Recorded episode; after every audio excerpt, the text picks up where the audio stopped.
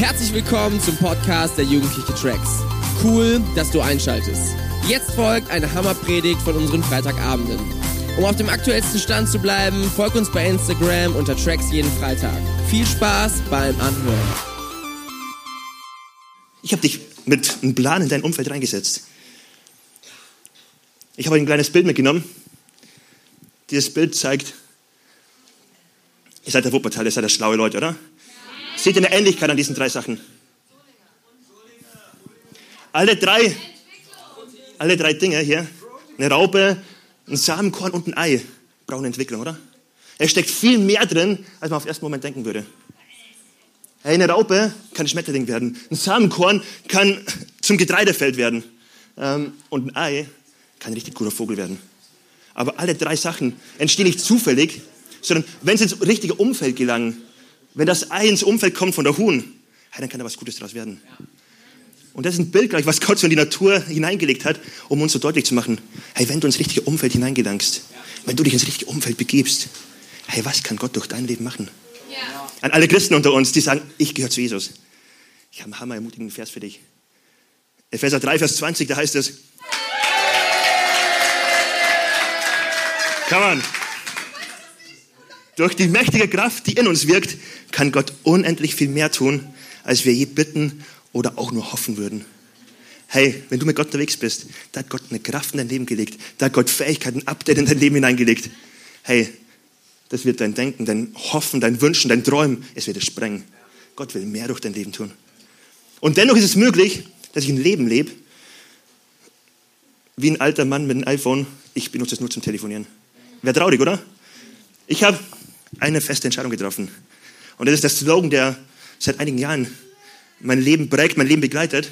Und das ist der Spruch, lebe dein bestes Leben.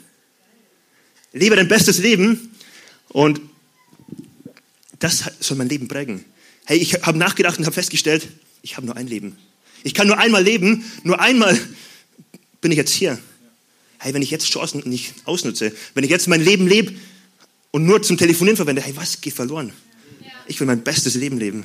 Lebe dein bestes Leben. Und ich glaube, jeder von uns hat das Ziel, oder? Jeder sagt, hey, ich will mein Leben leben, wo ich mit in 50 Jahren zurückgucke und sage, boah, es hat sich so gelohnt. Mein Leben hat sich so gelohnt. Die Frage ist nur, was ist mein bestes Leben? Und ich glaube, jeder von uns fühlt es anders, oder? Diese Frage. Wenn mein bestes Leben ist und ich die Antwort gebe, hey, ich will richtig Profi werden in FIFA, will alle hier abziehen. Was will ich machen? Hey, ich bin nicht mal so schlecht in FIFA. Aber wenn ich das, wenn ich das als Ziel habe, dann werde ich anfangen, mein, mein alles Mögliche zu verkaufen von mir. Vielleicht mein Fahrrad zu verkaufen, meine Schuhe zu verkaufen, um genug Geld zu haben, um eine Playstation zu kaufen, FIFA 19 zu kaufen. Und dann werde ich richtig viel üben. Und ich werde Schule schwänzen, nur um üben zu können. Denn ich will, denn ich habe ein Lebensziel und mein Lebensziel definiert mein Lebensstil. Das, was ich als Lebensziel habe, hey, ich möchte in FIFA gut werden, wird meinen Lebensstil prägen. Wenn ich als Lebensziel habe, ich möchte Sport machen, ich möchte der breiteste Pastor werden, dann habe ich eigentlich schon keine Chance mehr. Aber dann werde ich mich anders ernähren, ich werde Sport machen, ich werde einiges ändern in meinem Leben. Mein Lebensstil muss sich verändern. Ich habe euch zwei Personengruppen mitgenommen, eine Person und dann noch eine Personengruppe, die ich euch ganz kurz, ähm, von der ich euch ganz kurz erzählen möchte, die mich tief beeindruckt. Der erste ist der Friedensnobelpreisträger, der wurde vor einer Woche preisgegeben, Dennis Mukwege. Vielleicht kennt ihn jemand. Der kommt aus dem Kongo und er war mit seinem Arzt unterwegs, äh, mit seinem Dad unterwegs. Sein Dad ist Pastor und sein Dad ähm, als Pastor hat ganz viele Dörfer in Kongo abgereist und dann war es plötzlich so, dass er gemerkt hat, der Junge, der Dennis Mukwege, hey, mein Dad betet jetzt für so viele Kranke, in Kongo gibt es so viele Kranke, warum bringen wir ihnen keine Medizin? Es ist nur wir gehen von einem Dorf zum nächsten und das halbe Dorf ist manchmal krank. Und er fragt seinen Papa, Papa, warum können wir ihm keine Medizin bringen? Und der Papa sagt, mein Sohn, ich bin kein Arzt. Ich kenne mich da nicht aus, keine Ahnung. Und das war der Klickmoment im Leben von Dennis Mukwege. Er hat gecheckt, die Menschen brauchen einen Arzt. Und er hat sein Berufungserlebnis da gehabt, hat gesagt, hey, ich glaube, Gott hat für mein Leben einen Plan, ich soll einen Unterschied machen.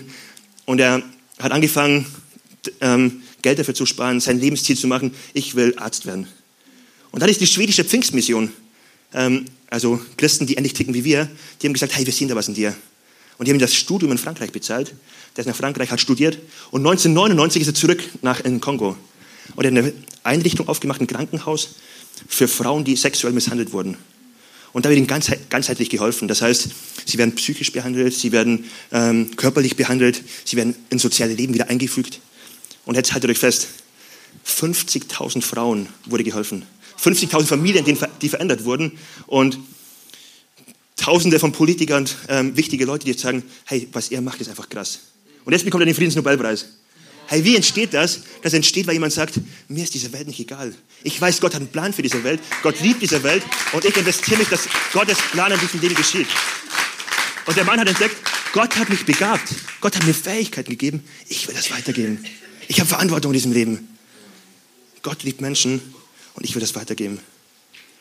Die zweite Gruppe, von der ich erzählen will, sind Einwegmissionare. Kennt jemand Einwegbecher? Ein Einwegbecher. Ich nehme ihn, knitte ihn zusammen und werfe ihn auf den Boden. Und ich komme richtig Ärger von Janet. Das ist nicht umweltfreundlich. Einwegmissionare sind aber ein bisschen anders. Aber das Prinzip ist das gleiche. Sie sagen, wir gehen jetzt weg und werden nicht mehr wiederkommen. Ich weiß, Gott hat einen Plan für mich, deswegen gehe ich jetzt von Oberkirchen, wo ich hier bin. Ich ziehe los und ich werde die Welt verändern und ich werde nicht mehr zurückkommen. Und ich erzähle euch, ich lese euch einen ganz kurzen Part vor ähm, über einen Missionar, der ein Einwegmissionar war. Da lesen wir, vor etwa 100 Jahren wurde eine Schar mutiger Pioniere als Einwegmissionare bekannt. Sie lösten lediglich ein Ticket, eine Fahrkarte für den Hinweg, um auf ihr Missionsfeld zu gelangen. Und statt den Koffern verstauten sie ihre wenigen irdischen Habseligkeiten in Särgen.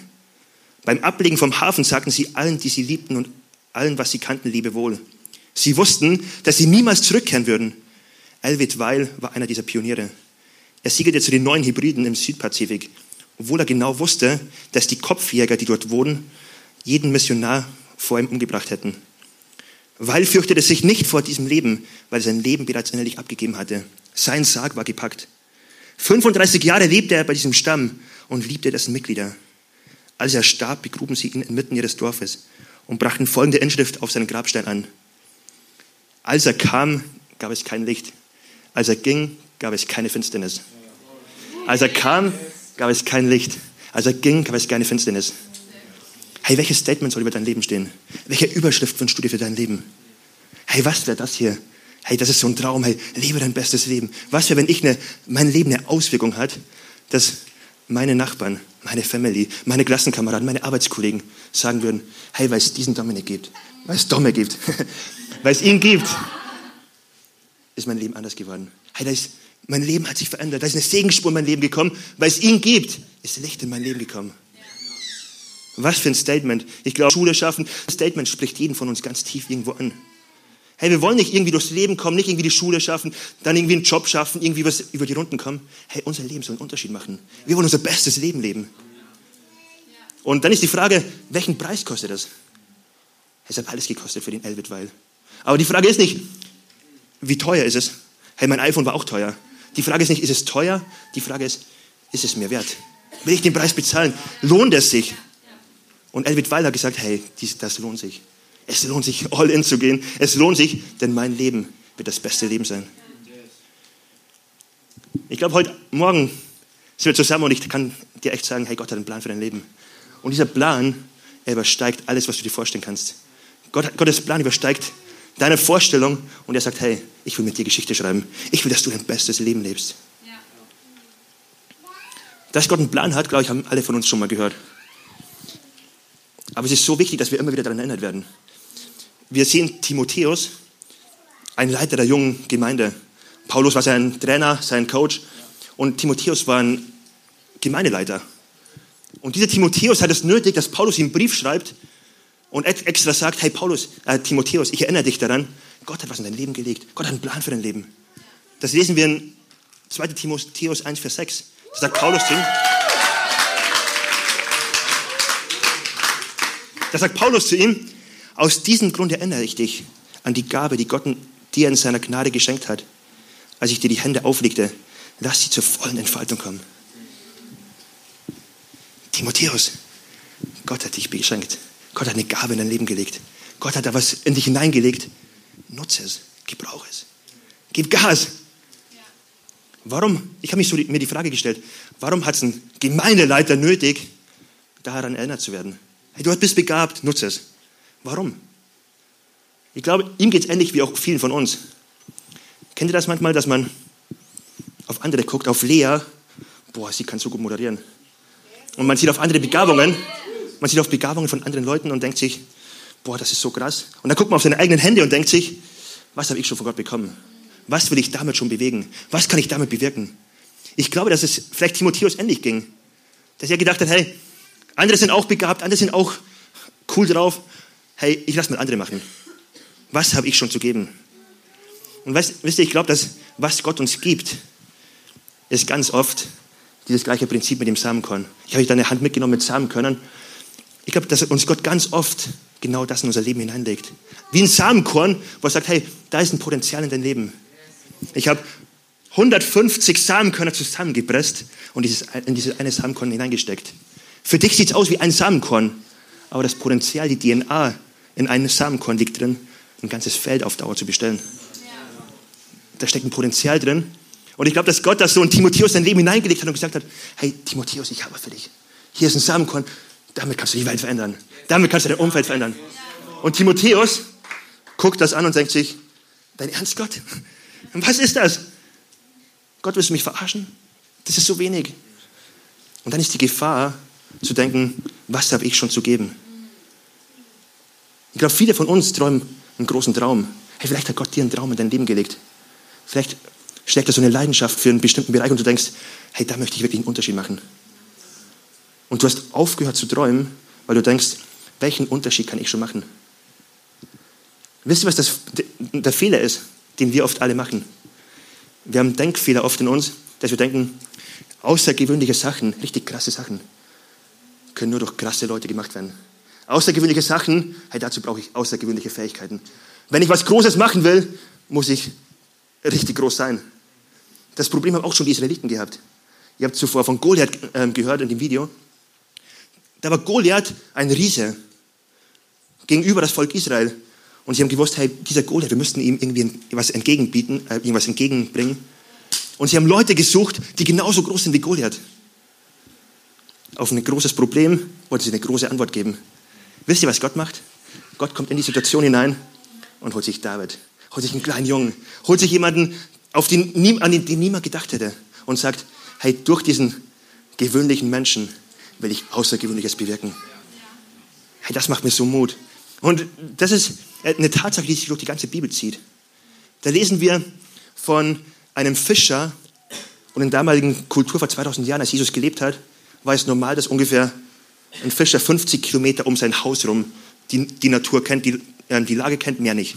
Sie haben kein Flugzeug gehabt, sie haben keine Autos gehabt. Man kannte die ganze Welt nicht. Und dann kommt Jesus zu diesem Fischer und sagt, ich sende dich bis ans Ende der Welt. Ich sende dich, die Welt zu verändern. Und dann machen sich die zwölf Jünger los. Und die zwölf Jünger stellen die damalige Welt voll auf den Kopf. Hey, durch ganz gewöhnliche Menschen stellt Gott die ganze Welt auf den Kopf. Dann sehen wir in der Bibel 5000 Menschen, die Jesus nachfolgen. Jesus sagt, hey, ich möchte ihnen zu essen geben. Und die Jünger denken sich, da brauchen wir eine richtig große Bäckerei. Ein großes Problem, wir brauchen eine große Antwort. Und Jesus sagt, ich nehme die Brotbox von einem kleinen Jungen, zwei Fische, fünf Brote, fünf, zwei Brote, fünf Fische. Ich nehme das, die Brotbox von dem Jungen, und ich will damit Menschen satt machen. Ich will damit ein Wunder wirken. Hey, durch die ganze Bibel sehe ich, Gott benutzt gewöhnliche Menschen, um Außergewöhnliches zu machen. Und wisst ihr was, das macht mir so richtig Mut. Das macht mir Mut, weil ich darauf gucke und mir denke, hey, vielleicht, nicht vielleicht, sondern ganz sicher, Gott kann auch mich gebrauchen. Ich gucke auf mein, auf mein Leben und denke mir, Gott, was hast du mir schon Großes gegeben? Es ist vielleicht nur wie so ein kleines Samenkorn. Es ist nicht so viel. Aber Gott, wenn ich es in deine Hände lege, wenn ich wieder Junge bin, der die Brotbox in deine Hände gibt, was kannst du für einen Unterschied durch mein Leben bewirken? Wir haben am Anfang darüber nachgedacht, Gott hat einen Plan für dein Leben. Und der Plan ist unglaublich genial. Und jetzt sind wir an dem Punkt, wo wir sehen, hey, dieser Plan ist für dich greifbar. Es ist ein weiter Plan, nicht ein Plan, ja, vielleicht könnte Gott was machen, sondern Gott sagt, durch gewöhnliche Menschen, durch dich will ich etwas machen. Die Frage ist also nicht, habe ich was in der Hand, was ich Gott geben kann? Die Frage ist, auch wenn es nur ein kleines Samenkorn ist, will ich das, was ich habe, Gott geben und ihm zutrauen, dass er durch mein Leben Unterschied machen kann? Will ich das in Gottes Erde pflanzen? Will ich mein Leben da hineinpflanzen und sagen, Gott, ich glaube, dass du einen Plan hast für mein Leben und dieser Plan einen Unterschied machen wird in meinem Umfeld. Ich glaube, dass ich die Welt verändern kann. Wisst ihr, ich habe ganz oft gehört, dass Gott einen Plan für mein Leben hat. Und plötzlich habe ich dann angefangen, es zu glauben. Und das war genau vor zehn Jahren. Ich war drei Jahre lang Christ und habe das nicht wirklich so geglaubt. Habe gesagt, ja, okay, kann sein. Aber dann kam der Moment, wo ich gesagt habe, hey Gott, wenn das wirklich so ist, dann will ich mein bestes Leben leben und meine Lebensziele sollen sich ordnen. Mein Lebensziel soll ganz klar sein, ich will mit dir leben, ich will mein, mich bei dir pflanzen, meinen Samenkorn bei dir hineinlegen und sagen, Gott, ich liebe für dich. Gott, ich glaube, dass du meine Begabung gebrauchen kannst und mich gebrauchen kannst. Und wisst ihr was, mein Lebensstil hat sich dann verändert, weil mein Lebensziel ein anderes geworden ist. Zuvor habe ich gesagt, war meine Gebete davon geprägt, hey Gott, da habe ich ein Problem, Gott, da habe ich eine Not, ich bring's dir. Gott, kümmere dich doch darum. Und plötzlich wurde mein Gebetsleben verändert, dass ich gesagt habe, hey Gott, ich weiß, du hast einen Plan für mein Leben. Ich weiß, du hast mich begabt. Öffne mir Türen, wo ich ein Segen sein kann. Öffne mir Türen, wo ich die Begabung, ähm, die, das Potenzial auf die Straße bringen kann, wo ich einen Unterschied machen kann. Hey Gott, wo ist heute etwas, was du vorbereitet hast, wo ich dich groß machen kann? Hey Gott, ich bin auf der Suche und wenn es irgendwo eine Möglichkeit gibt, ich sage ja. Kennt ihr Christen, die gefühlten Arschtritt benötigen und fünf offene Türen benötigen, um irgendwann zu sagen, ja okay, vielleicht mache ich das für Gott. Hey, in dem Moment, als ich gecheckt habe, Gott hat einen Plan für mein Leben und es ist nicht weit weg. Nein, dieser Plan kann heute geschehen mit mir. Er will mein Potenzial gebrauchen. In dem Moment habe ich entdeckt, Dominik, was hält dich eigentlich noch auf? Hey, geh all in bei diesem Gott. Hey, geh all in und investiere dich. Und das ist zu einem Lebensstil geworden. Am Morgen stehe ich auf und sage, hey Gott, was hast du heute bereitet? Was hast du vorbereitet für mein Leben? Ich erwarte, dass du heute Geschichte schreibst in meinem Leben. Ich erwarte und gebe diese Haltung rein, du kannst mich gebrauchen. Ich bin gewöhnlicher Mensch. Ich habe mehr Fehler, als mir lieb ist. Aber ich glaube, mein Samenkorn, du wirst es gebrauchen. Was bedeutet es für dein Leben, dass du glaubst, dass Gott einen Plan für dein Leben hat? Dass du glaubst, dass Gott deine Begabung benutzen kann? Hey, ganz ehrlich, wir wollen keine Christen sein, oder? Die ein bisschen Finanzen in die Gemeinde geben, Besucher sind, vielleicht mitarbeiten, vielleicht unglaublich viel Zeit investieren, aber mehr nicht. Wir wollen Christen sein, die sagen, hey Gott, was ist dein Plan für mein Leben? Hey Gott, wo sind meine nächsten Schritte, die ich mit dir gehen kann? Wo ist das Potenzial? Wo ist Begabung, die du mir gegeben hast, die ich einbringen kann in dein Reich? Wo ich einen Unterschied machen kann? Was kann ich dir geben, damit du einen Unterschied machst? Um es jetzt ein bisschen praktischer zu machen, möchte ich euch ganz kurz erzählen, wie es bei mir war. Als ich vor zehn Jahren angefangen habe, das zu glauben, hey, Gott will mein Leben gebrauchen, Gott kann mein Leben gebrauchen, das kann einen Unterschied machen. Da habe ich ähm, bis dahin lange gedacht, hey, Gott hat mich vergessen. Ich habe auf meine Hände geguckt und habe gesagt, hey Gott, ihn hast du begabt, ihn auch. Ich sehe bei mir echt nichts. Ich sehe wenig bei mir. Und ich habe tausend Gründe mehr gesehen, warum es nicht funktionieren kann. Hey Gott, du weißt ja, ich komme aus Bayern. Ich komme aus einem kleinen Dorf in Bayern. Meine Familienprägung ist nicht die krasseste. Ey, meine Schulbildung, ich habe kein Abi. Bin nicht so schlau wie manche andere. Leute haben mal zu mir gesagt, hey Dominik, besser hättest du den Mund. Reden ist nicht dein Ding. Hey, das hat Spuren in meinem Leben hinterlassen. Ich habe tausend Gründe gehabt, nichts zu machen, mich zurückzuziehen, als zu sagen, yes, ich habe was, ich will Gas geben. Und fast hätte ich einen Samenkorn in meiner Hand gehabt, die Hand zugemacht und es nie verwendet. Und weißt du, dann kam eine Person in mein Leben, die hat gesagt, Dominik, Danke. Dominik, ich glaube an dich. Dominik, ich glaube, dass der Potenzial in deinem Leben liegt und hey, ich möchte dich unterstützen, das ans, ähm, voranzubringen. Ich möchte dich unterstützen, diese Gabe, diesen kleinen Samenkorn, den du in deinem Leben hast, dass du diesen anpflanzt bei Gott und dass daraus eine Frucht wird, die die Welt verändern wird. Und ich habe gesagt, ja, will ich ja auch, aber ich habe nichts. Und wir haben uns zu zweit auf die Suche gemacht. Wir haben zu zweit gesucht, Dominik, was ist bei dir? Und wisst ihr, ich habe dann einen Prozess angefangen, wo ich ein paar Sachen gemacht habe. Ihr werdet es nicht glauben, aber ich habe sogar im Lobpreis mal mitgesungen. Bei einem Song wurde dann abgeschaltet und das war nicht meine Begabung. aber ich habe gesagt, hey Gott, ich glaube, du hast eine Begabung für mein Leben und ich will das Gas geben für dich. Und auch wenn ich mal eine Enttäuschung erlebe, ich lasse mich davon nicht zurückwerfen, ich will Gas geben. Und in der Gemeinde, wo ich war, wurde damals ein Gitarrist gebraucht. Und ich habe mir eine Gitarre gekauft und habe gedacht, ja Gott, vielleicht ist das ja mein Ding. Aber festgestellt, nee, das ist nicht mein Ding. Aber wir haben dann besser nachgeschaut bei mir und festgestellt, Dominik, du bist sportlich. Hey, als Kind auf dem Fußballplatz hast du echt was bewegt. Du bist sportlich. Was kann man damit machen? Ich dachte mir, das ist ein ganz kleines Samenkorn. Was kann Gott machen, wenn ich sportlich bin? Ich habe angefangen und habe ich drei Jahre lang gemacht, eine Jungs-Kleingruppe zu machen. Es waren zehn Jungs im Alter zwischen zehn und zwölf, also wirklich Kinder. Und mit denen habe ich einmal in der Woche Fußball gespielt und wir haben uns getroffen, über Gott gesprochen, haben Fußball gespielt. In der Pause haben wir gemeinsam gebetet. Und über drei Jahre lang konnte ich zehn Jungs prägen, die noch heute in Facebook mir schreiben und sagen, hey Dominik, was hältst du davon? Hey, ich habe diese Frage. Hey, was sagt Gott dazu? Hey, und Sport, etwas, was ich weggeworfen hätte, wo ich mir gedacht habe, Gott, was willst du damit schon machen? Wurde ein Samenkorn, was ich gepflanzt habe bei Gott. Und Gott hat einen Baum damit wachsen lassen, wo ich Spuren hinterlegen konnte bei zwölf Leuten, äh, bei zehn jungen Jungs. Und ich bin weitergegangen, habe geguckt, Gott, was ist noch in meinem Leben? Ich habe erlebt, ich bin ermutigt worden. Ich habe erlebt, Gott, du hast mich ermutigt. Und ich habe erlebt, was es bedeutet, wenn Leute Ermutigung in mein Leben hineinsprechen. Samen, die ich wegwerfen wollte, habe ich gepflanzt, ist was draus geworden. Ich will anfangen, Leute zu ermutigen. Ich will das weitergeben, was du mir gegeben hast. Ich will ermutigen. Und dadurch ist entstanden, dass ich ein Umfeld aufbauen konnte mit Leuten, wo ich sage, hey, ich glaube an dich. Ich glaube, Gott hat eine Berufung in deinem Leben. Leute wie Marvin, mit denen ich unterwegs bin, wo ich sage, hey Marvin, du kannst Gift verändern.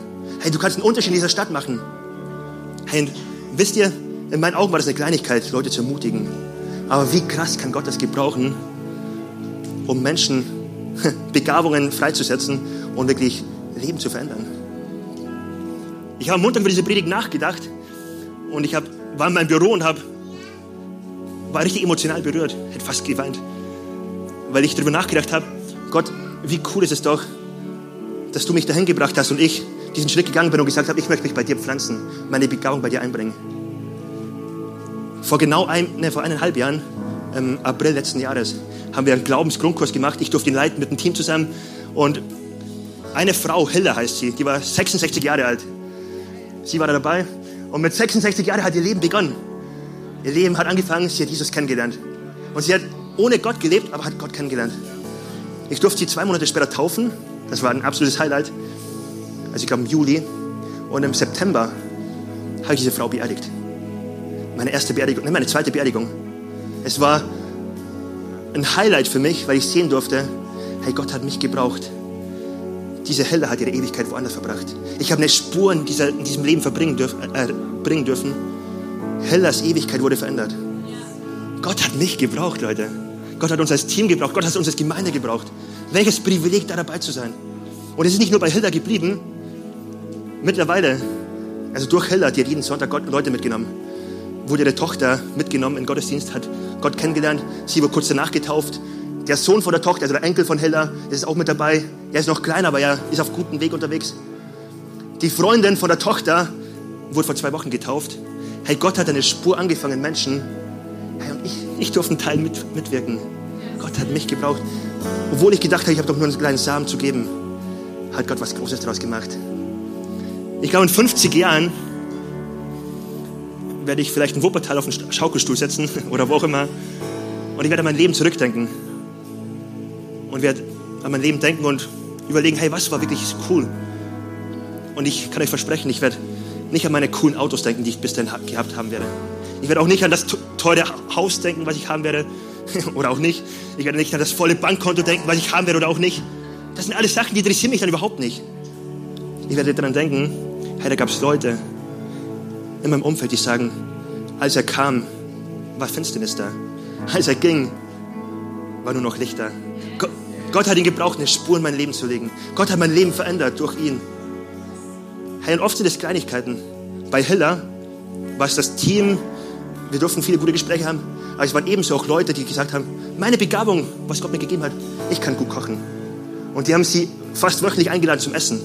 Und beim Essen einfach gute Gespräche gehabt. Hey, oft sind es Kleinigkeiten, Samen, die klein sind, wo wir denken, was kann Gott schon durch mein Leben machen? Und wir werfen es einfach weg. Aber ich glaube, dass heute Morgen so ein Moment ist, wo Gott sagt, hey, heute soll mein Licht auf dein Leben gucken, wie es Gott auch als Eindruck vor der Predigt gegeben hat. Heute soll dein Licht auf, mein Licht auf dein Leben gucken und es soll etwas anfangen zu wachsen. Du sollst anfangen, dich zu pflanzen und ich will es gebrauchen, um einen Unterschied zu machen. Lass uns doch alle gemeinsam aufstehen. Ich glaube, dass, dass es cool ist, wenn wir jetzt einen persönlichen Moment haben, wo wir Gott eine Antwort geben.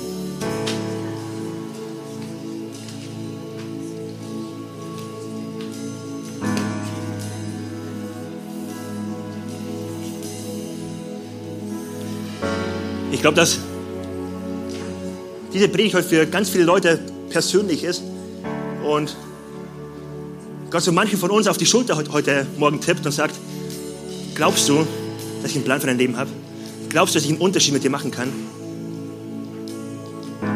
Und dann ist von uns echt Vertrauen und Glauben äh, verlangt, dass wir sagen, Gott, ich kann mir nicht vorstellen, was du durch mein Leben machen kannst. Ich kann mir nicht vorstellen, wie ich diese Welt verändern kann, wie mein Umfeld verändert wird. Ich kann es mir nicht vorstellen, aber ich glaube, dass du dieses Samenkorn verwenden wirst, um was richtig Großes zu machen. Lass uns doch mal alle gemeinsam die Augen schließen.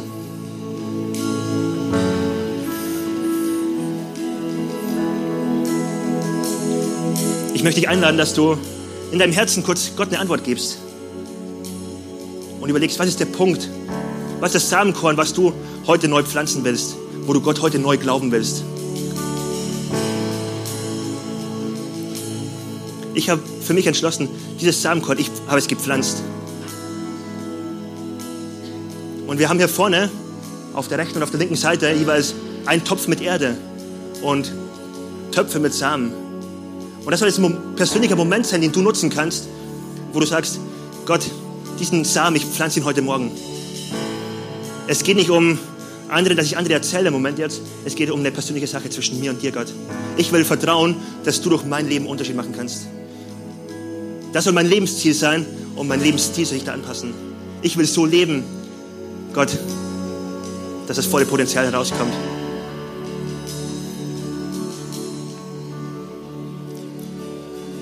Jesus, wir danken dir, dass du hier bist und dass du ganz vielen einzelnen Leuten heute Morgen auf die Schultern tippst und sie in dein Team neu auf, ähm, reinholst. Dass Leute heute Berufung entdecken können, Jesus. Dass du zu einzelnen Leuten sprichst und Begabungen hervorbringst, Jesus. Herr, und ich bin so sicher, hier sind Leute, die du berufen hast, einen Unterschied in ihrem Umfeld zu machen. Danke, dass es ganz viele einzelne Leute erleben werden und dass durch das Potenzial, was in diesem Raum liegt, wirklich diese Welt verändert wird, Jesus.